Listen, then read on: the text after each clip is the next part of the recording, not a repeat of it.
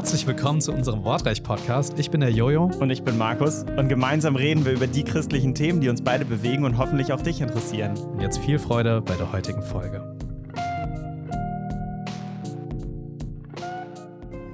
Den Anblick, den ihr jetzt gerade leider verpasst, müsstet ihr mal sehen. Markus und ich sind beide hier mit Sonnenbrille, weil es so grell ist.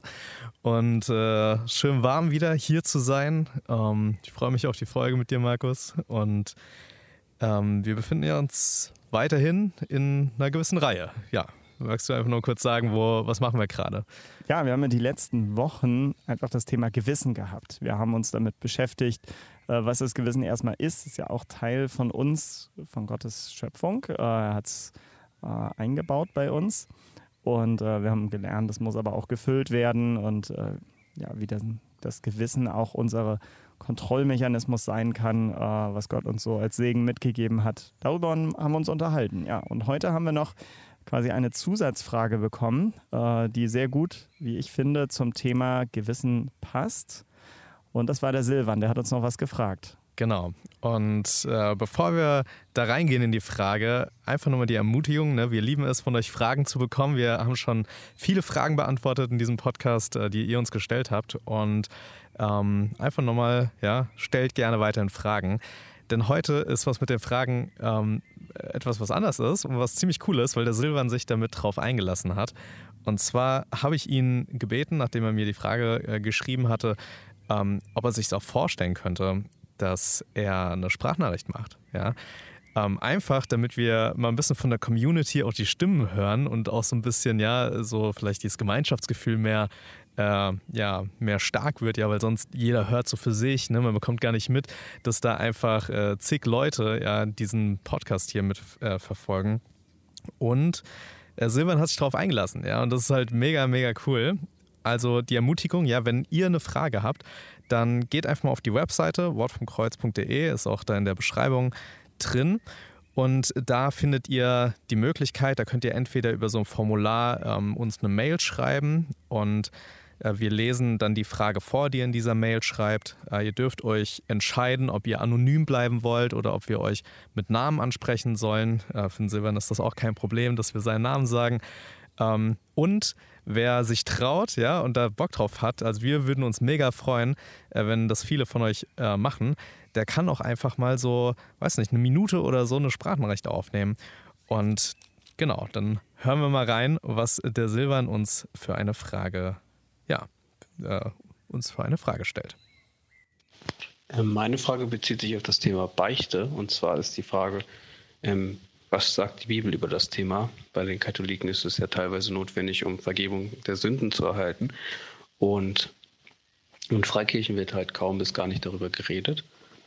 Aber die Frage ist einfach, was sagt die Bibel darüber? Beziehungsweise ist es äh, notwendig oder vielleicht nur teilweise bei bestimmten ähm, Bedingungen notwendig oder vielleicht auch einfach gut und wichtig?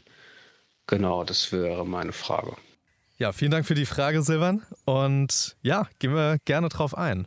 Markus, hattest du mit Beichte überhaupt schon mal irgendwie was äh, am Hut? Schon mal gesehen, wie das jemand gemacht hat? Oder was ist vielleicht auch Beichte? Vielleicht hat jemand keine Ahnung, was Beichte ist oder so. Ja, also ich bin auf jeden Fall ja nicht aus einem katholischen Hintergrund. Äh, bin sogar als Norddeutscher äh, ist so die katholische Welt für mich lange verschlossen gewesen. Natürlich gibt es auch dort ein paar Katholiken, aber hier sieht man das häufiger. So, ich glaube, das erste Mal ähm, als Kind bewusst erlebt, wenn man dann so ähm, in Städteurlaub ist mit den Eltern und man geht dann durch so eine äh, Kathedrale irgendwo, ob das jetzt in Straßburg ist oder in Münster oder in Ulm, so eine alte Kirche. Da siehst du eben in katholischen Kirchen diese Beichtstühle. Ja. Ähm, ganz äh, prominent, ganz groß teilweise. Ähm, diese, das ist ja auch wie so Mini-Räume, so kleine mhm. Abteilungen, wo du dann reingehen kannst. Äh, manche, die dann so offen stehen, sieht man, ähm, oder man kennt es vielleicht auch aus Filmen, dann ist dann da so ein Gitter dazwischen, auf der anderen Seite sitzt dann der Priester. ich kenne es, glaube ich, nur aus Filmen. Nur äh, aus Filmen? Okay. okay. Aber Beichte meint einfach eine Art äh, öffentliche, ein öffentliches Bekennen von eigener Schuld, von eigener Sünde. Ähm, und in der katholischen Kirche spricht dir dann eben im besten Fall, wenn es ehrlich gemeint ist, so der Priester Vergebung zu. Ähm, das, wie gesagt, weiß ich auch nur mehr so aus Filmen, ähm, manchmal erlegen sie dir ja dann auch eine Art Buße auf, ja, dass sie dann sagen, du musst jetzt Mhm. so viele äh, Vaterunser oder Rosenkränze beten oder Ja. ja. Ähm, das ist für mich sehr fremd. Also ich kannte es früher nie und ich habe es auch nie in dem Sinne praktiziert, muss ich sagen. Ja. Äh, kurzes Side Note so dazu, ne, dass äh, so, dass man, keine Ahnung, Bußgebete oder so dann auferlegt bekommt. Ähm, wir alle kennen ja den Ablasshandel, ne, Mhm. so über den, gegen den sich ja Luther auch im Ja. Besonderen ganz stark gewandt hat. Ähm, das Spannende ist, diese Ablasstheologie, ja, die gibt es heute noch in der katholischen Kirche.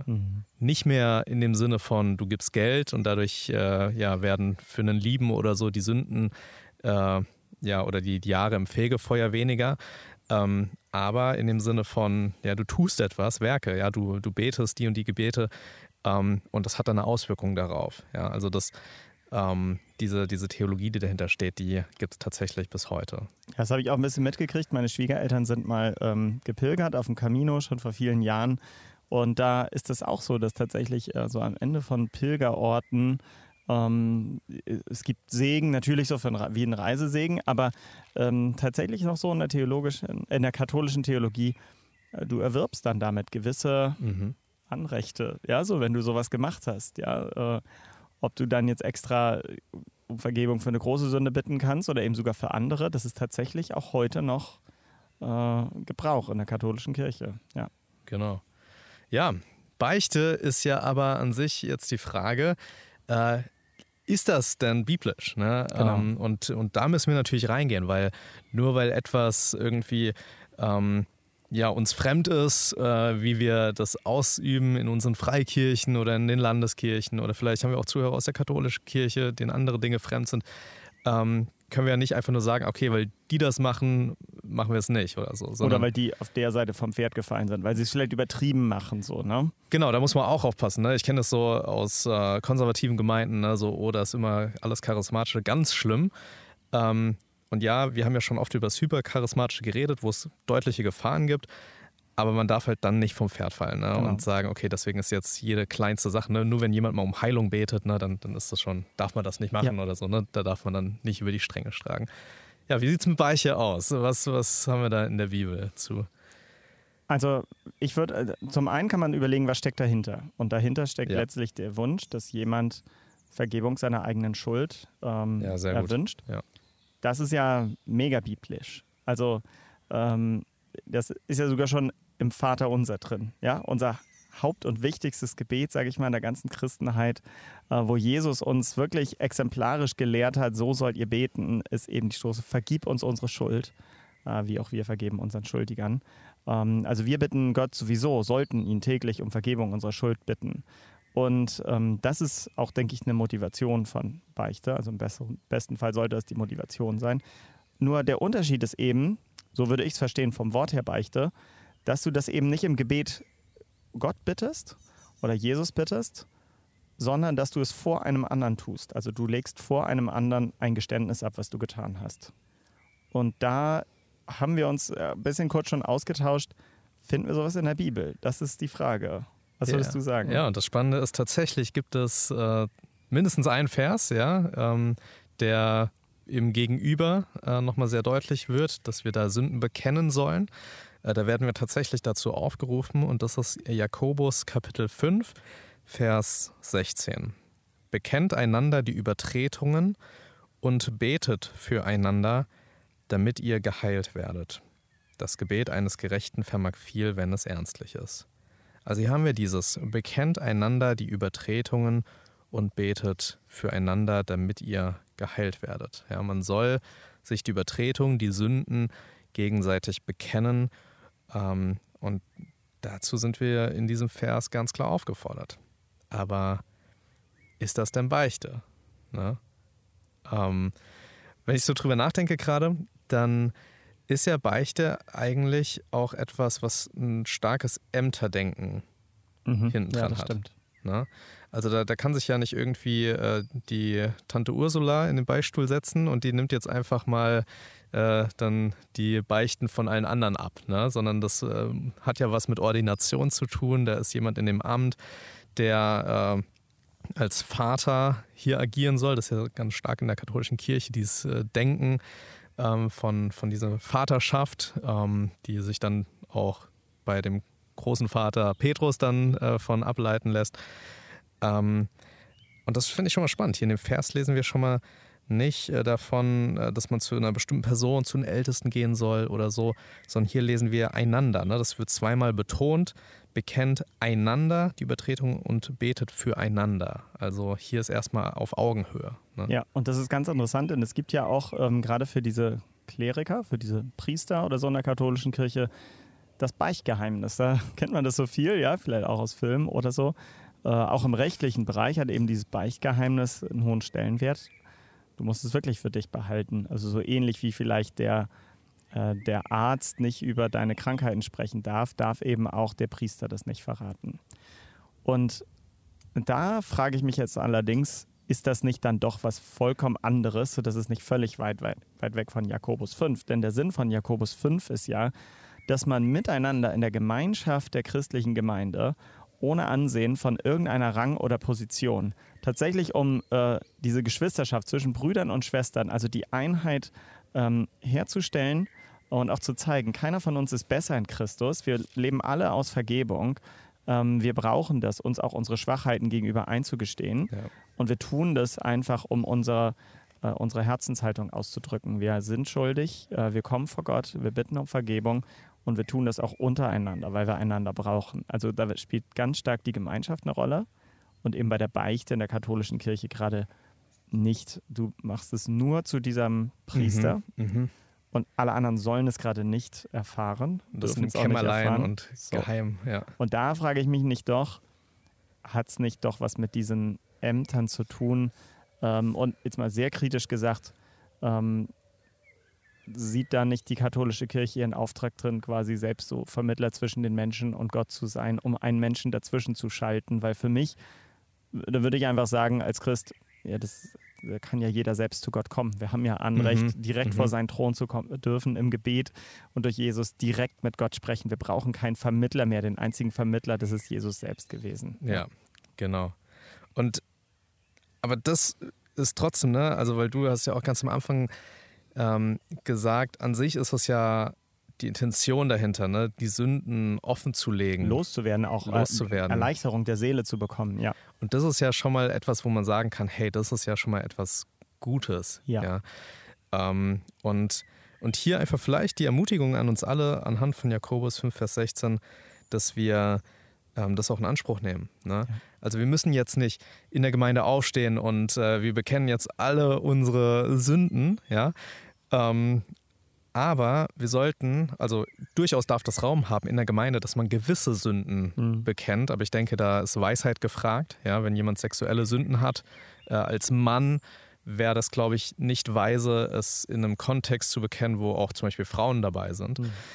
Aber ähm, wir alle sollten irgendwo Partner haben, mit denen wir auch unsere schlimmsten Sünden teilen können, dass wir sie ähm, auch voreinander aussprechen können.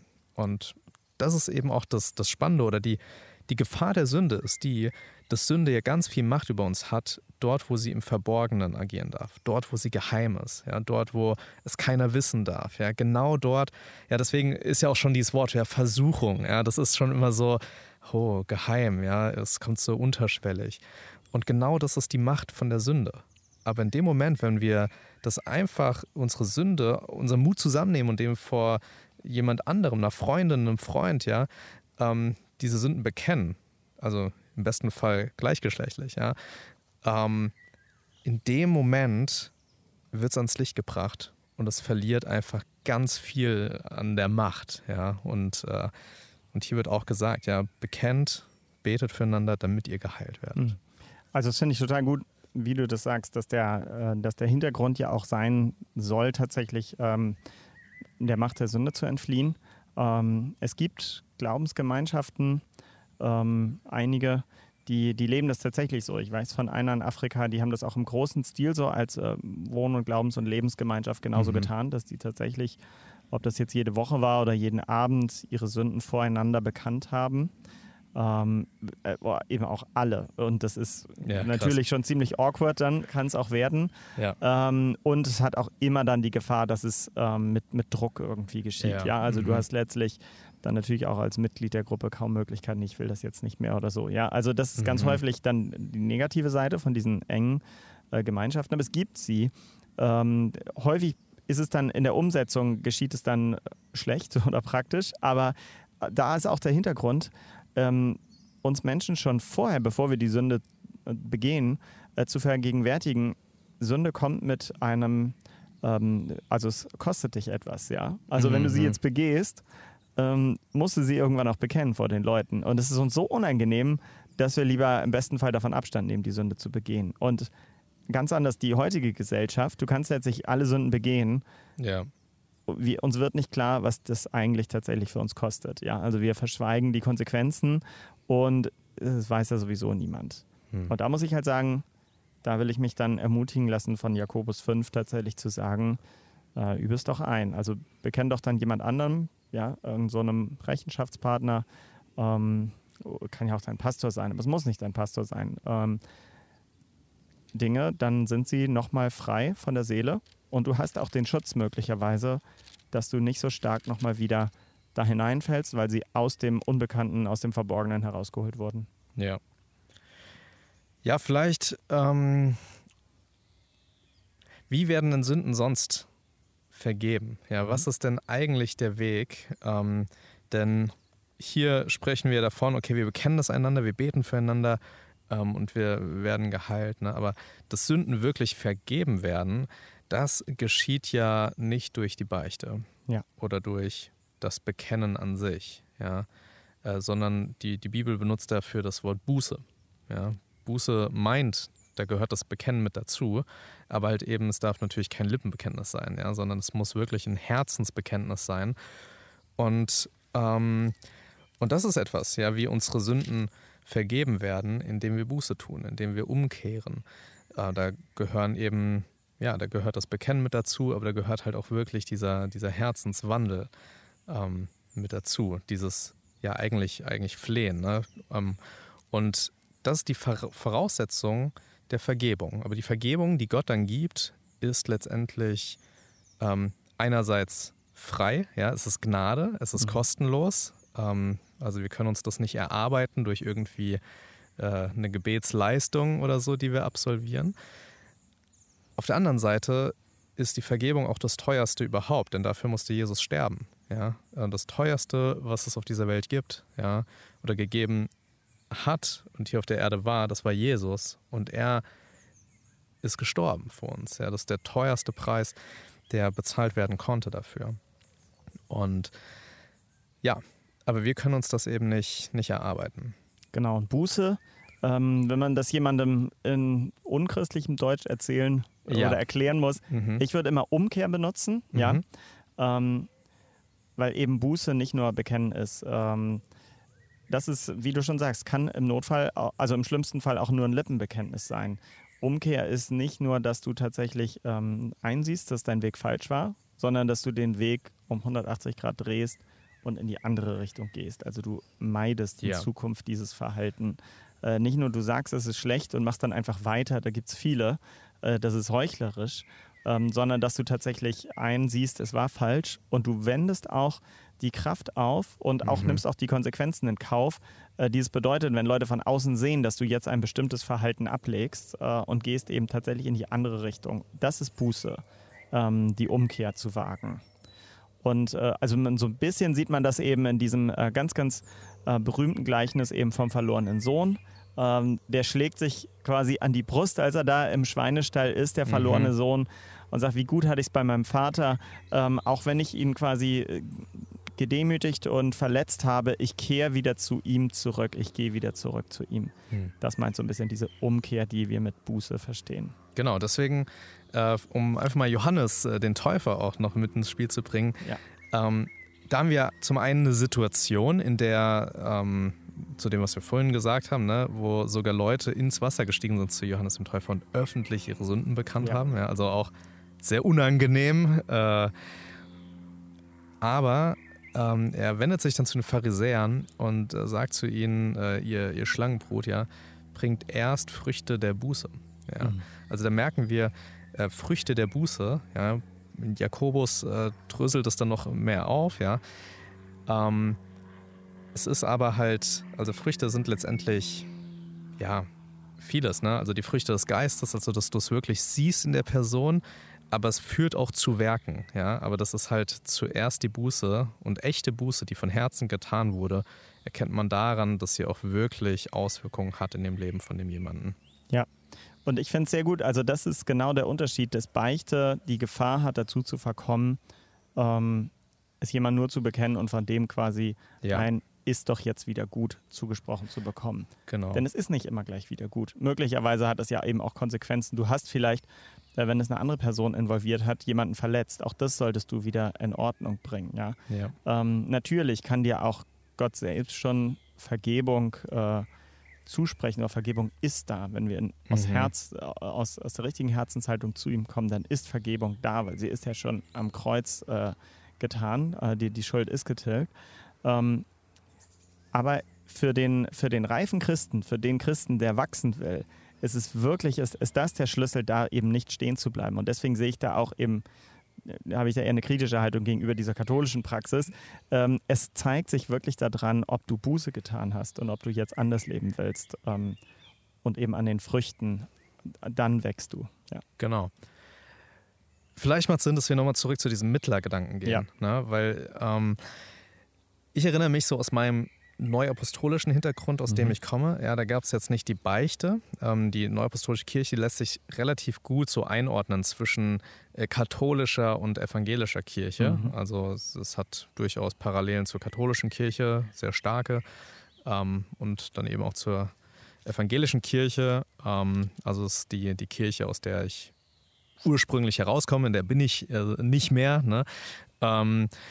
Aber dort gab es jetzt nicht die Praxis der Beichte, aber beim Abendmahl bist du nach vorne gegangen und dann äh, war da einer, ich weiß nicht, Priester oder Vorsteher oder so, ähm, und der hat dir ähm, dann das Abendmahl gegeben, ja, war eine Oblate und da waren dann so Weintropfen drauf ähm, und hat einen die Sündenvergebung zugesprochen. Ja. Und er hat dann gesagt, deine Sünden sind dir vergeben. Und das ist so diese Parallele auch zur katholischen Kirche, ja, dass hier jetzt ein Amtsträger ist, der ähm, Vergebung zusprechen, zuspricht. Und, ähm, und da ist natürlich der Mittlergedanke sehr stark. Ja. Also Mittlergedanke meint, ich kann jetzt nicht selbst zu Gott kommen und ihm bitten, dass er mir vergibt, sondern ich brauche halt jetzt plötzlich noch eine Person, die äh, mir das zuspricht, nämlich so ein Würdenträger. Ne? Ähm, und das ist halt nicht biblisch. Ja? Was biblisch ist, ist äh, ganz eindeutig, dass es nur einen einzigen Mittler gibt. Und das ist Jesus Christus. Ja? Es gibt nur einen Mittler zwischen Gott und dem Menschen, der Mensch Jesus Christus. So äh, steht das im einen der Timotheusbriefe. ich weiß gerade nicht, ob es der erste oder zweite ist, genau. Ja, ähm, interessant, also ich werfe das jetzt trotzdem mal rein, um, um dich zu challengen. Wir hatten ja auch äh, uns über eine Bibelstelle im Vorfeld ausgetauscht, nämlich äh, die in Johannes 20 steht. Ähm, und zwar in Johannes 20, ähm, Vers 23, da sagt Jesus, der Auferstandene, an seine Jünger, äh, wem ihr die Sünden vergebt, dem sind sie vergeben. Und wem ihr sie nicht vergebt, dem sind sie nicht vergeben. Äh, wir haben uns ein bisschen darüber ausgetauscht oh, ist das jetzt biblisch? Ja, es steht halt da drin, äh, es ist eine schwierige Stelle auf jeden Fall. Ähm, und wir mussten uns auch ein bisschen darüber austauschen. Ähm, aber was zum Beispiel mit dieser Stelle, falls jetzt jemand von euch eben kennen würde, darüber stolpert, äh, gemeint ist, ist das doch tatsächlich, aber äh, Jesus ja in, in, dieser Phase dann schon daran denkt, eben seine Gemeinde zu bauen. Ja, wir sind kurz dann dann vor Pfingsten und die Jünger werden eben dann auch die Apostel heißen. Ähm, und dass sie auch sagt, eben eine Aufgabe der Apostel, eine Aufgabe eines jeden, äh, der auch in der Gemeinde zum Beispiel eine Funktion hat, ist es demjenigen, der zu, äh, der, der zu der Gemeinde kommt, ja, der Buße schon getan hat, der getauft werden möchte, mhm. das tatsächlich zusprechen darf. Deine Sünden sind dir vergeben. Ähm, und Menschen, die eben nicht kommen wollen, die also nicht sagen, nein, nein, äh, wir wollen das nicht und so weiter, ähm, über die dann auch ganz klar zu sagen, dann kann ich dir auch keine Vergebung zusprechen. Du hast auch keine Vergebung. Du bist verloren, wenn du so bleibst. Ja, also das ist tatsächlich aber auch eine Aufgabe ähm, eines jeden, der irgendwo eine, eine Leitungsaufgabe hat in der Gemeinde, das auch klar zu benennen, wenn jemand äh, eben keine Vergebung hat äh, oder eben jemand auch die Vergebung zuzusprechen. Warum kann das hilfreich sein, das zuzusprechen? Ich denke auch, weil wir einfach ähm, schwache Menschen sind. Es tut uns tatsächlich gut.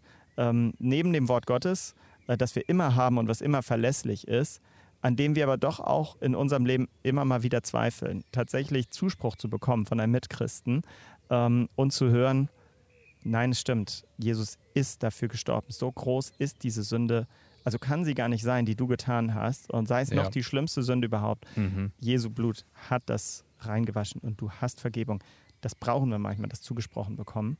Ja. Ähm, und aber im Unterschied zur katholischen Kirche, sag ich mal, so im evangelischen, lutherischen, Luther hat ja eben auch dieses Priestertum aller Gläubigen letztlich betont, ähm, du musst kein Würdenträger sein. Also du kannst einfach du Jojo sein, der zu einem Bruder geht und sagst, das kann ich dir zusprechen, wirklich, weil ich kann dir das so zusprechen, Jesus sagt es und ich sag's dir auch, deine Sünden sind dir vergeben, wenn du in deinem Herzen Buße getan hast. Genau. Und das ist dieser wichtige Unterschied. Ne? Also dieser Zuspruch ist eben nicht, wie ich das geschildert habe, beim Abendmahl sagt dir jemand, deine Sünden sind dir vergeben. Das kann ja auch als Zuspruch verstanden werden. Hier nochmal, ne? Hier, du feierst jetzt Abendmahl, ja, darfst dir sicher sein, denn Ohne, dass er das weiß, ob der wirklich Buße getan hat, ne? Ja. Und, und das ist eben, äh, aber dieser Unterschied halt zwischen Zuspruch und, ähm, und dass man halt, ja, also nicht indem ich sage, deine Sünden sind dir vergeben, werden dir jetzt deine Sünden vergeben. Ganz genau. Genau. Ja. Also das also die ist Macht halt liegt nicht in den Worten, sondern genau, es ist tatsächlich genau. eine Ermutigung für dich. Richtig. Ja, als Zweifelnden. Genau. Ja, vielleicht äh, lass uns noch kurz einfach auf dieses Ämterverständnis äh, mhm. drauf eingehen, weil ähm, ja, da, da ist jetzt ein Würdenträger, ne? wir haben schon über den Mittler geredet und so. Es leitet sich ja auch noch aus einer anderen Stelle noch ab. Mhm. Ähm, und das ist Matthäus 16. Ähm, Jesus ist mit seinen Jüngern in Caesarea Philippi, also ganz weit äh, weg ja, ähm, von seinem eigentlichen Wirkungskreis im heidnischen Caesarea Philippi. Und genau dort fragt er seine Jünger, für wen halten mich die Leute? Ähm, die sagen, ja, manche für den, manche für den, manche für den. Und dann sagt Petrus, du bist der Christus, der Sohn des lebendigen Gottes. Ja, und äh, dann ein bisschen später antwortet ähm, Jesus in Vers 18, Du bist Petrus, und auf diesen Fels will ich meine Gemeinde bauen, und die Pforten des Totenreichs sollen sie nicht überwältigen. Und ich will dir die Schlüssel des Reiches der Himmel geben, und was du auf Erden binden wirst, das wird im Himmel gebunden sein, und was du auf Erden lösen wirst, das wird im Himmel gelöst sein. Also hier haben wir tatsächlich eine Vollmacht, die äh, Petrus bekommen hat. Ja, mhm. Petrus ist tatsächlich einer von den Jüngern, von den Aposteln, die von Jesus eingesetzt wurden, ja, die von den zwölf Aposteln, also äh, zu unterscheiden von der Gabe des Apostels heute, ja, sondern ähm, hier ist einer von den zwölf Aposteln und er ist nochmal, ähm, wie auch später genannt wird, einer der Säulen der Gemeinde, ja. Und, ähm, und ihm ist einfach auch eine besondere geistliche Vollmacht, denke ich, gegeben in seinem Dienst. Und wir dürfen das halt eben aber nicht verwechseln, ähm, dass das jetzt gleichzusetzen ist mit halt irgendjemand anderem, der Würdenträger ist oder mhm. so. Ja, also das Papstgleiche so ein bisschen, ne? Und das ist eben das, was in der katholischen Theologie da dann rausgezogen wird. Ja. Genau. Ja, so zum, ich weiß nicht, hast du noch so einen Punkt oder so zum Abschluss habe ich noch so Nö. gedacht, ähm, was nehmen wir mit? Ich muss schon sagen, mich hat das aber ähm, inspiriert eigentlich diese, diese Stelle aus Jakobus 5 tatsächlich doch, das vielleicht in Zukunft ein bisschen häufiger zu machen. Also Menschen, denen ich wirklich vertraue, es kann ja auch meine Frau sein, äh, das ist auch wichtig. Für die Beziehung tut es halt wirklich gut. Und die Bibel ermutigt uns doch, uns gegenseitig äh, unsere Sünden zu bekennen. Ja. Nicht, weil wir sagen, es ist eine Voraussetzung dafür, Vergebung von Gott zu erlangen. Nein, das ist es nicht. Darüber haben wir uns eben lange und breit ausgelassen. Äh, das haben wir. Ähm, am Kreuz hat Jesus das schon getan. Wir brauchen dafür keinen Vermittler. Aber es ist tatsächlich eine Ermutigung für uns, das häufiger zu machen, weil es mit der Beziehung was macht, untereinander, zwischen Bruder und Schwester, ja, in der Gemeinde, ist es förderlich. Es schafft letztlich ähm, Reinheit und Liebe wieder zu Jesus, wenn wir auch feststellen, ähm, dafür ist Jesus gestorben. Also wenn wir das bekennen und, und die Sünden benennen, ähm, dann können wir letztlich äh, das feiern, dass Jesus dafür gestorben ist. Und es macht ihn wieder groß in unseren Herzen. Also mich hat es eigentlich inspiriert, das doch einige Male häufiger vielleicht zu machen, denn unsere Gesellschaft äh, und auch leider eben der Gemeindealltag in so größeren Freikirchen gibt dafür eigentlich keinen Raum oder keinen Platz. Wow. Und es führt in eine neue Tiefe hinein. Es, es, führt einfach in so eine Tiefe der Gemeinschaft hinein, wenn man offen und ehrlich miteinander ist. Ja, ja sehr also, inspirierend. Muss ich sagen, danke Silva nochmal für die Frage. Ein Hammer. Thema, an das wir so nie gedacht hätten, aber wir wissen auch nicht, vielleicht kommst du aus dem katholischen Hintergrund und es gibt einige andere Hörer ähm, hier unter euch äh, in der Community oder ihr kennt vielleicht Leute, die den Hintergrund haben. Vielleicht ist das ja auch ein ganz guter Schlüssel, vielleicht mal mit jemand so missionarisch zu reden, einfach zu sagen, hey, sag mal, ich weiß, deine Eltern sind doch katholisch, gab es bei euch Beichte, was denkst du denn darüber? Und dann kommen wir über das Thema Jesus und seine Vergebung vielleicht zu sprechen. Ja, und da fällt mir noch ein, dass ja, wir einfach noch diesen Bogen jetzt zu Ende spannen können zu unserer dreiteiligen Reihe zum Gewissen. Also ähm, einfach die, das Thema Beichte. Ähm, wir haben ja drüber geredet, ja, Sündenvergebung. Ähm, aber wie gehe ich halt jetzt damit um, wenn ich ein, ein schlechtes Gewissen habe? Wie werde ich das los? Na, natürlich, ich kann beten, ja, und Jesus kann mir das nehmen. Wir haben gesprochen darüber, dass ich einem Bruder, einer Schwester bekennen kann. Und dann, finde ich, gibt es noch eine ganz, ganz wichtige Stelle, ähm, die ich einfach in diesem Kontext vom Gewissen noch, noch reinbringen möchte. Also, und die äh, befindet sich im ersten Johannesbrief in Kapitel 1 in Vers 8 und 9. Wenn wir sagen, dass wir keine Sünde haben, so verführen wir uns selbst und die Wahrheit ist nicht in uns. Wenn wir aber unsere Sünden bekennen, so ist er treu und gerecht, dass er uns die Sünden vergibt und uns reinigt von aller Ungerechtigkeit. Und ich finde, das darf einfach nochmal eine Ermutigung sein, ja, einfach nochmal in Bezug aufs Gewissen, dort, wo wir Übertretungen übertreten haben, dort, wo wir äh, gesündigt haben, dort sollten wir die Sünde nicht verstecken, sondern wir dürfen sie bekennen. Direkt vor Gott, aber halt dann eben auch vor unserem Bruder, der es uns zusprechen darf. Und der Zuspruch hier ist, und das darf sich wirklich jeder Zuhörer bewusst werden, wenn du das in Anspruch nimmst, ja, wenn du deine Sünden bekennst vor Jesus, dann ist er treu und gerecht und er vergibt dir die Sünden und er reinigt dich von aller Ungerechtigkeit. Er reinigt dich. Ja? Du wirst rein. Es ist wieder weiß wie davor. Das war die heutige Wortreich-Folge. Und wenn du diese Folge mit dem Handy auf Spotify angehört hast, dann kannst du einfach unten an unseren Umfragen teilnehmen. Bis zum nächsten Mal. Ciao.